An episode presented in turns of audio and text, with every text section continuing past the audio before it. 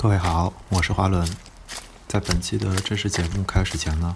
我觉得我好像应该解释一下，因为可能大家能注意到这一期节目距离上一期节目已经过去了好几个月了。那我的确是拖更了一段时间。那这段时间呢，我的确是特别忙碌，也可能有人已经在呃所谓的有台吧，嗯忽左忽右的节目中听见过我去录制节目的声音。我的确有在别的节目上出现过一阵儿，但的确是因为工作跟学业的关系，顾不上更新自己的节目。但是也希望以后可以更新的更频繁一些吧。嗯，就这样。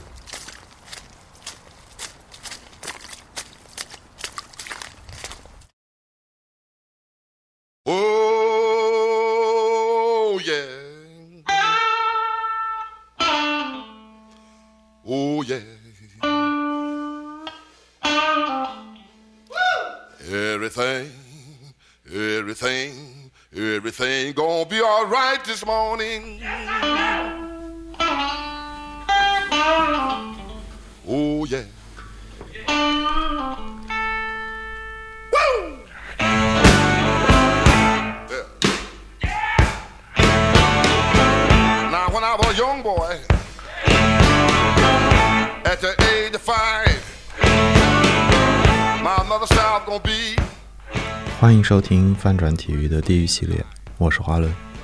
嗯，本集是朝鲜摔跤故事的下集，那讲述了1995年在朝鲜的平壤举办的 Collision 摔跤表演的前因后果。那么上一集的收听链接，大家可以在这一集的 show notes 里面找到。想要补充一下这个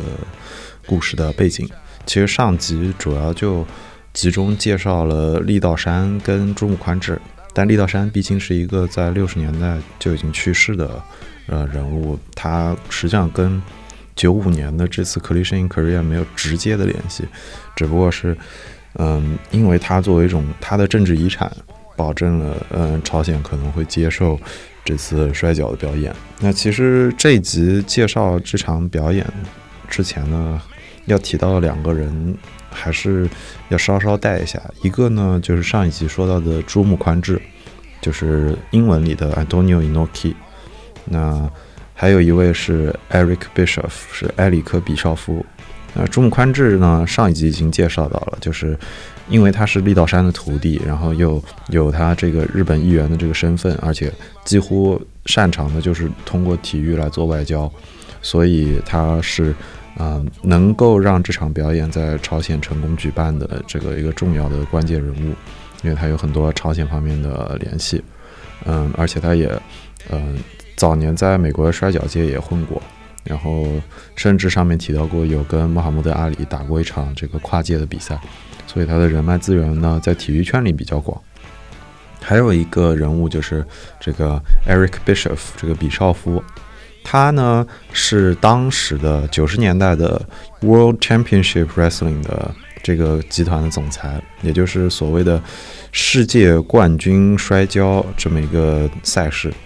那这个名字听起来呢，缩写 WCW 就有点像那 WWE。他的确后来就成为了 WWE 的一部分。但当时他还是这个特纳广播公司下面的一个一个一个一个专门负责摔跤赛事的一个公司吧。这个特纳广播公司就是 CNN 的母公司。那介绍完这两位呢，就可以嗯把时间真的拉到这个九五年举办这场摔跤比赛的这个朝鲜平壤。那这个比赛呢，最终是在这个。这个大同江的上的这个绫罗岛上的五一体育场举办的，那这个体育场是朝鲜非常有名的，可能是最大的体育场。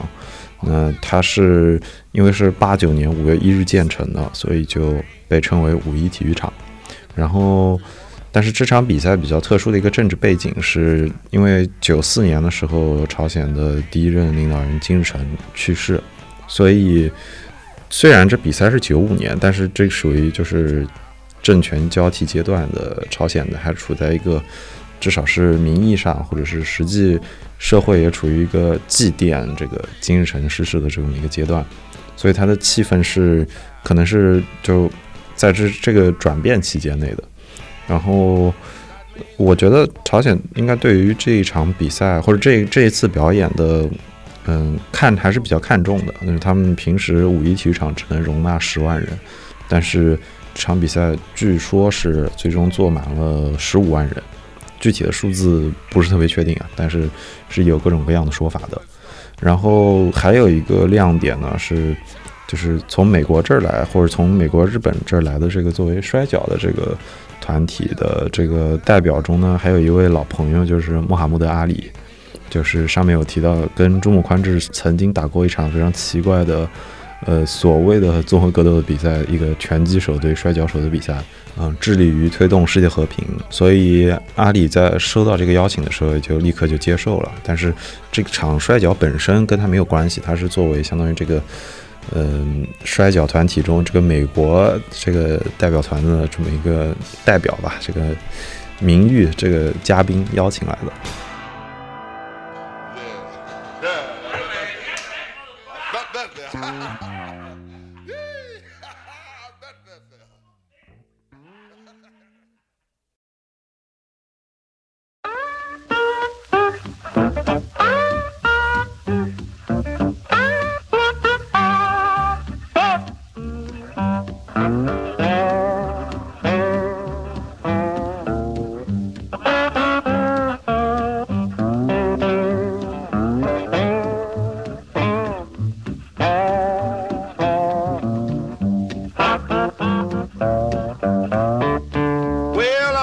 真到这场比赛来的时候，看起来我们已经列了这么多噱头了，哇，有这个中宽志，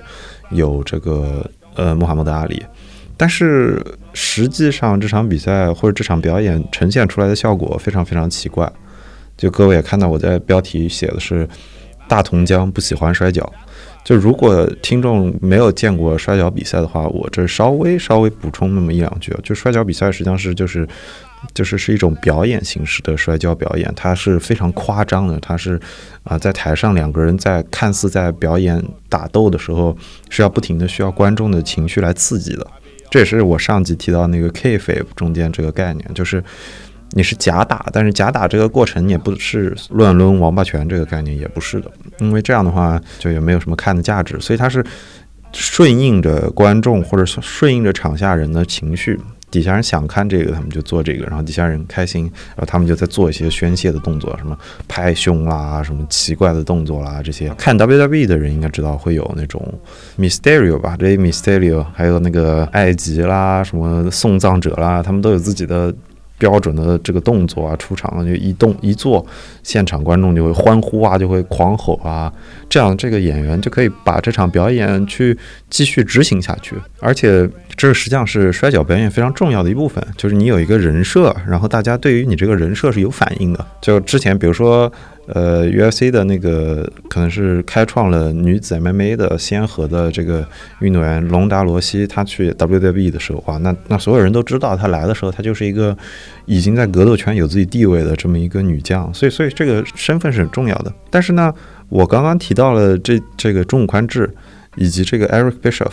他们呢在在世界范围内，在摔角世界范围内是有知名度的。但问题是，他们在朝鲜是没有知名度的。呃，可能珠穆宽志还好一些，因为他是立道山的土地，所以就是朝鲜方面在做宣传的时候是会介绍这个珠穆宽志跟立道山这个关系的。而且也因为他长的是亚洲人的脸嘛，所以比较好认出来。但是其他来的这个美国的这个团体里面，虽然 WCW 为了这场比赛非常努力的推广，请来了很多明星，他们当时一开始想要请那个 Hulk Hogan，这个是可能是九十年代最有名的这个摔角明星了。就是你现在去看这些 WWE 往前追溯历史的时候，都绕不开这个 Hulk Hogan，这个霍根。但是呢，他们没请来，所以他们请了这个另一个很有名的这个摔角明星，叫做呃 Rick Flair。啊，Natural Boy Rick Flair 就是所谓的自然男孩，这个呃里克弗莱尔，也是一个性格上很狂放、很嚣张的哇，这么一个至少人设上是这么一个形态的这么一个摔跤演员。然后也请了好多当时其他的就是很有名的这个摔跤的演员，不管是日本的、还是朝啊还是美国的、都都汇聚一堂。但问题就是观众不认识，观众的眼中，因为这个宣传上这个朝鲜的宣传的方式的限制，所以基本上大家只认识立道山，因为观众分不清，所以观众以为上面是真打，或者是观众不知道这个是怎么回事儿，就是哇一掌拍下去，另一个人像像像被电击了一样弹起来，就这么夸张的表演，他们不明白什么是真的，什么是假的，所以。然后我看到过的一个说法是，场下一片死寂，观众不知道台上在发生什么，就是也不知道这些演员在嗨什么，对吧？就演员还有人穿着这些什么星条旗的内裤啊，这个花里胡哨的衣服啊，然后朝鲜普通的观众都没见过这些，所以不知道在干嘛。而且集体性比较高的时候，你你你你也不能乱说话，对吧？你也不能乱表演，你不能在周围十五万人都没有哈哈大笑的时候就哈哈大笑，那也会有点奇怪。呃，所以所以就整个场景就变得非常的压抑，以至于这个被 chef 的那个朝鲜翻译就赶紧拉着他，就问他，就说台上这些人是不是在真打呀？就这这个这不会打把人打死吧？这样不太好吧？可见啊，就是朝鲜观众真的是搞不明白。所以直到中姆宽志出场的时候，朝鲜观众才开始有反应，因为中姆宽志是力道山的徒弟，呃，所以所以我们姑且可以认为。在朝鲜观众的眼中，这个中宽志有点代表出了一种朝鲜反美啊，或者是抗美啊，这个叙事又出现了。但是这个也不是很奇怪了，因为这个。立道山，嗯，他自己当年在在日本的成功，也是塑造了一个日本人民站起来了的这个势力，所以所以就我可以理解吧。其实呢，这场比赛最终的效果就是我刚刚说到这样，最后一场是这个中宽志赢了这个 Rick Flair，然后朝鲜人民欢呼，大家退场，就是这这么一个过程，就就比较奇怪。虽然他是按照大家的期待说是最大的一场摔跤比赛或者摔跤表演。但是就是整个氛围就是在这个观众跟演员的这个可能是大家的频道不太一样，就没有办法展现出那种想象中的效果，也没有那种所谓的狂热的气氛。呃，就整场就是大家并不明白在发生什么这么一个过程。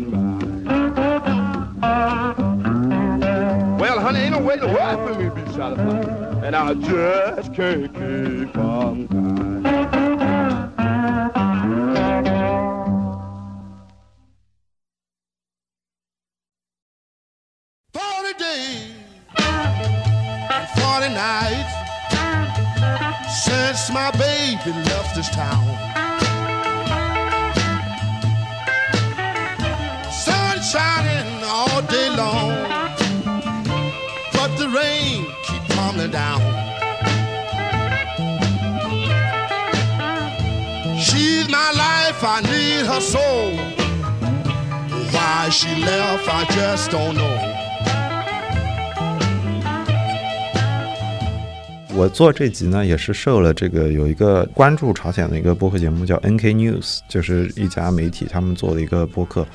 其中有一集呢，就是他们请来了这个 Eric Bischoff，介绍当年他们把比赛带去这个平壤的这个故事。那这中间除了这是个比赛的流程呢，我觉得还有两个插曲，我觉得是很有意思的。就是如果大家英语好的话，可以直接去听 NK News 的这期节目。但是呢，我也可以在这儿先讲一讲。就是其中有一个插曲呢，就是 Eric Bishop 他作为这个美国这个团体的这个呃议员，然后他们就跟像中宽志一样，就你下了飞机之后到朝鲜，你可能就要把你的身份证件交出来，然后就会有朝鲜当地人来陪同你，那这个是很很正常的。但是呢，Bishop 他在呃住进去第二天之后，他这个人有一个每天早上六点钟起床出门跑步的习惯，每天都会跑个。呃，可能接近十公里吧，这是他自己的描述。所以，所以 Bishop 在第二天起床以后六点钟就出门了。结果他出门的时候，就是负责接待他的这个朝鲜方面这个接待人员就不在了，然后他就这么就自己出去了，然后就上街跑步。但是当时天好像还没亮，等到天亮起来的时候呢，人们上街了，然后就看到一个美国人，金发碧眼的，呃，穿着对吧，这个肌肉膨胀的，穿着这他的。运运动服在街上跑步，这个就 按照他当时的描述，就是他所到之处，周围人都绕着他走，大家都根本不敢看他。然后 Eric Bishop 在这儿给了一个自己的解解释，我觉得挺有意思。就是他说，整个团队刚下飞机的时候，这些美国人就被专门拉了出来，然后呃，这个朝鲜的这个接待他们的这个导游啊，就跟他们说，就是你们要注意哦，你们不能这个对我们的朝鲜女性有非分之想。所以 Bishop 当时就很意外，就是下飞机之后第一件事就是要去接受一下这个警告。所以，所以他在街上真的在那儿跑步的时候，就发现周围人都绕着他走，小朋友们也绕着他走，然后是个人都看到他都很害怕，所以他对这件事印象深刻。然后他回到那个酒店的时候，接待他那个人，听说他出去跑了一圈，也是吓坏了。就这个呃故事，我觉得就是画面感非常的强。你想象一下，一个啊金发碧眼的一个美国人在大同江旁边跑步，然后 上班的普通朝鲜人看到他。就很有画面感。那第二个插曲是这个其中的美国这个摔跤团队的中间的一个演员叫 Scott Norton，他叫斯科特诺顿。他遇到的问题跟 Bishop 不太一样，但是其实我觉得逻辑上是一样的，因为就是属于对于他们的计划之中出了一点意外。就是 Scott Norton 是在这群的呃去朝鲜的这个演员中间比较少见的一个。获得了通话的机会的这么一个演员，因为绝大多数情况他们都没有对外界联系的方式嘛，这这这本身就是九十年代互联网也不发达。而且电话呢也是受控制的，但是诺顿非常幸运，他就获得了一个用酒店这个这个电话的机会，他就给他老婆打电话，他然后结果他老婆呢就来脾气嘛，因为就就是很，他以为他的老公就是出去玩了一圈，呃，这里有一个背景啊，就是九十年代甚至包括两千年初的时候，就是嗯 WWE 啊或者是 WCW 啊这种摔跤选手。他们在路上或者出去表演的时候，的确是经常就像是出去开 party 一样。就是我记得 WWE 出过好几次那种什么包机，呃，然后结果演员就在飞机上疯狂开 party，然后出了各种各样丑闻的事情，就什么碎片一地啊，什么喝的烂醉呀，什么胡乱事儿都干出来了。所以这种事儿确实是摔跤选手会在路上做，但是在朝鲜这个情况不太现实，对吧？但是。这个斯科特诺顿的老婆，她不知道这点，所以她接电话的时候就觉得，你们怎么你怎么不给我打电话呀？你怎么不跟我联系啊？你是不是在外面就是花天酒地，然后不告诉我？然后斯科特诺顿就很很尴尬，他就跟他老婆解释说，哎呀，这个不是这样的，这个我们在朝鲜没法跟你联系啊，就朝鲜的这个情况也没有什么好开派对的，对吧？然后他老婆就跟他这个在电话里车吵起来了，然后斯科特诺顿一怒之下就是说。就是我不我不翻译这句英文了，就是 You don't know the kind of shit I mean。就就结果呢，他说完这个之后，好像他的电话线就被切断了，然后他也被带走了。然后等他回去的时候，发现他的房间也被翻了一遍，就是大家先赶紧来查，就是这个人有没有说什么不该说的话。所以按照 Bishop 他当时他在那集里的描述，就是 Scott Norton 作为一个。肌肉壮汉，那回来之后是颤颤巍巍的回来，再也不敢，嗯，像个小朋友一样对谁都毕恭毕敬。就就就这两个插曲，我觉得挺有意思的，就是属于计划外的惊魂吧。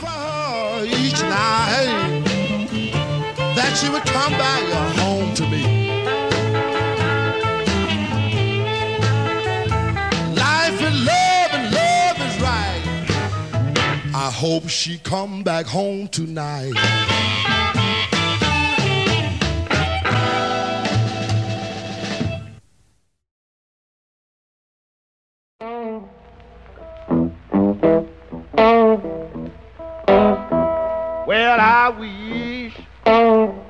I was a catfish swimming in a deep blue sea.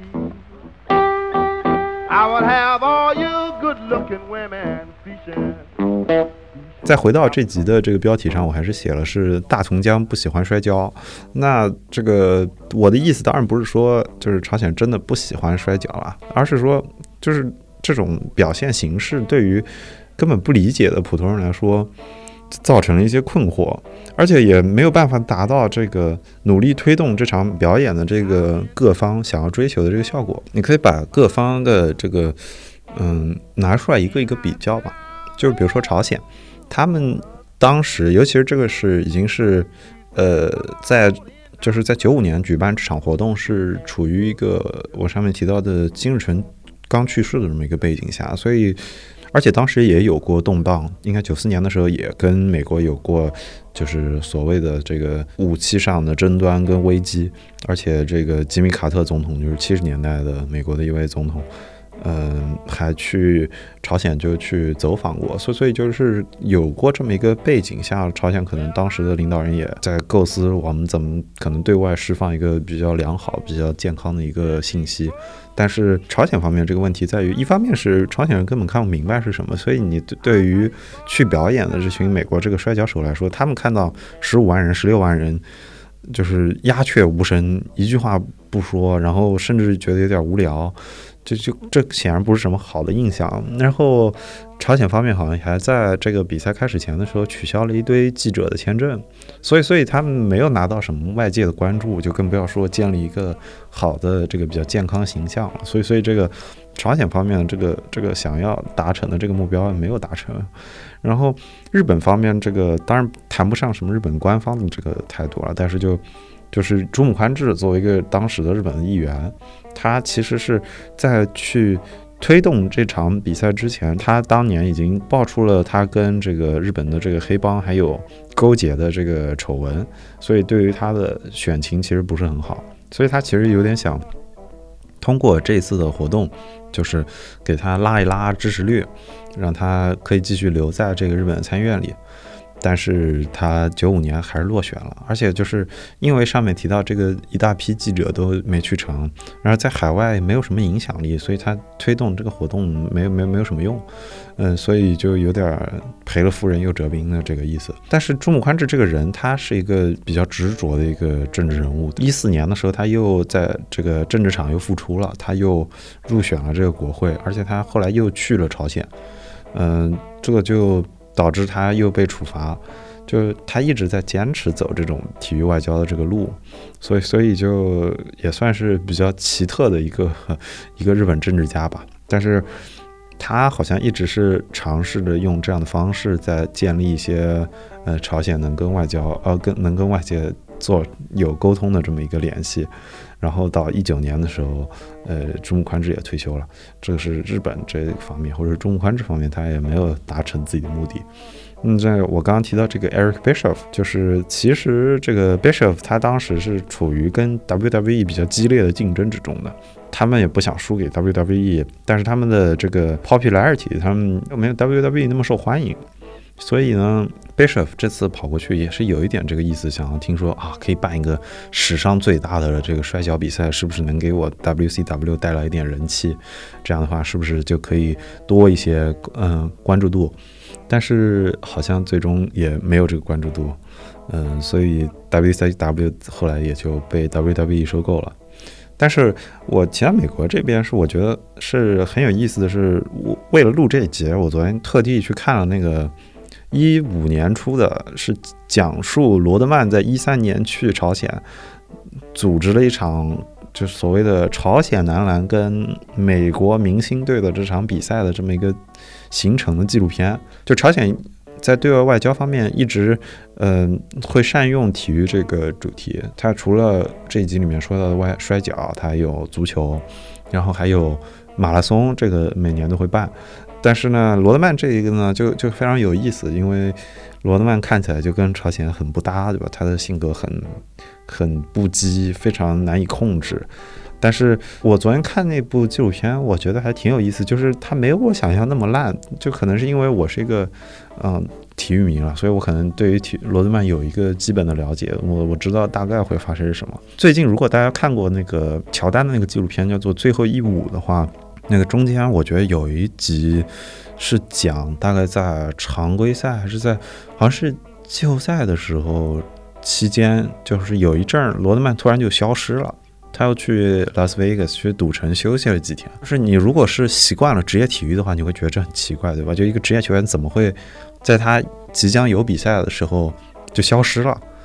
但是当时那个纪录片中间，乔丹跟这个禅师都说。就是我们理解罗德曼，然后尤其是乔丹，他说就是罗德曼就是这个性格的人，你就要给他这个这这点时间去休息，去去去放松自己。就当时我看的时候，还我还是觉得这个事情很奇怪的。但是我昨天看了这个纪录片，就罗德曼去朝鲜的这个整个过程中的表现，我立刻就就能理解，这个就是罗德曼这个情况，他的性格就是很不受控制的，就是时而是专注于自己，时而会对他人发火。但是我觉得，就是罗德曼去朝鲜这个情况跟这个 WCW 去摔跤还是不太一样的，因为，嗯，好几次，而且罗德曼是真的。拉拢到了朝鲜方面释放美国的人质。一七年还是一八年的时候，当时朝鲜的呃领导人跟 Trump 跟美国的总统还在新加坡有过一次对谈。然后那次对谈的时候，罗德曼也去了。而且一七年罗德曼去朝鲜的时候，他还据说送那个朝鲜的体育部长的书，就是送的是特朗普的自传。然后他去的时候，朝鲜也释放了美国的人质。这么几层因素加在一起，我就觉得，就是假设我们把罗德曼看作一个所谓的想要去通过体育叩开朝鲜大门的人，这个罗德曼在他的纪录片里一直这么说。他看起来还是挺执着的。他跟就是这次九五年的这个摔跤的比赛的情况还是不太一样的。就是九五年这个摔跤比赛办过之后，可能也就十几二十年之后，朱木宽志又回去了一次，然后就没有下文了。但是可能，呃，罗德曼用他的行动证明了，不仅是靠个人的努力，而且靠跟政治的结合，你还真的能是找到一些途径，建立起这种比较。奇特的体育外交的路径吧。上面其实提到了朝鲜、日本和美国，但是其实一直没有提到的一点，就是或者是这个朝鲜半岛的这个关系上比较重要的这个玩家就是中国。抛开这个所谓的体育外交这个概念不谈啊，就是这个中国人可能对于什么小球推动大球啊这些故事比较津津乐道。包括是九五年的时候这次比赛，当时想要去朝鲜的绝大多数记者也是是从北京过去的。他们很多人可能原先就是驻扎在北京，从那儿去朝鲜。然后罗德曼的一三年带了这个所谓的美国明星队去朝鲜打比赛，他也是通过北京过去的。呃，可以看出就是这个中国在这个朝鲜半岛这个问题上非常独特的一个位置吧。就我我有点想象中，就是假设六七十年代或者跟朝鲜联系最紧密的还是日本的话，可能现在就已经这个关系就变成了中国。所以，以上就是这一集的这个大同江不喜欢摔跤的这一集的地狱系列的节目。那么也非常感谢各位的收听。如果你想要把这个节目推荐给身边人呢，那么也欢迎您多多分享。那这个节目是可以在苹果的 Podcast 跟 Pocket Cast 等泛用型播客客户端上找到。那中国区呢，我推荐您使用小宇宙播客来收听这个节目。你也可以使用微博跟邮箱写邮件的方式跟我联系，对节目提出你的意见和建议。那我的微博就是啊翻转体育播客，邮箱呢是翻转 sports at gmail.com。那在这个节目的 show notes 下面也可以看到具体的这个联系方式。那么以上就是本期的节目，呃，感谢各位的收听。Well, I feel, yes, I feel, baby, like a low down, oh, time alone I'm gonna catch the first thing spoken back. Back down the road I'm going. Back down the road I'm going. Back down the road I'm going. Sean up there. Sean up there.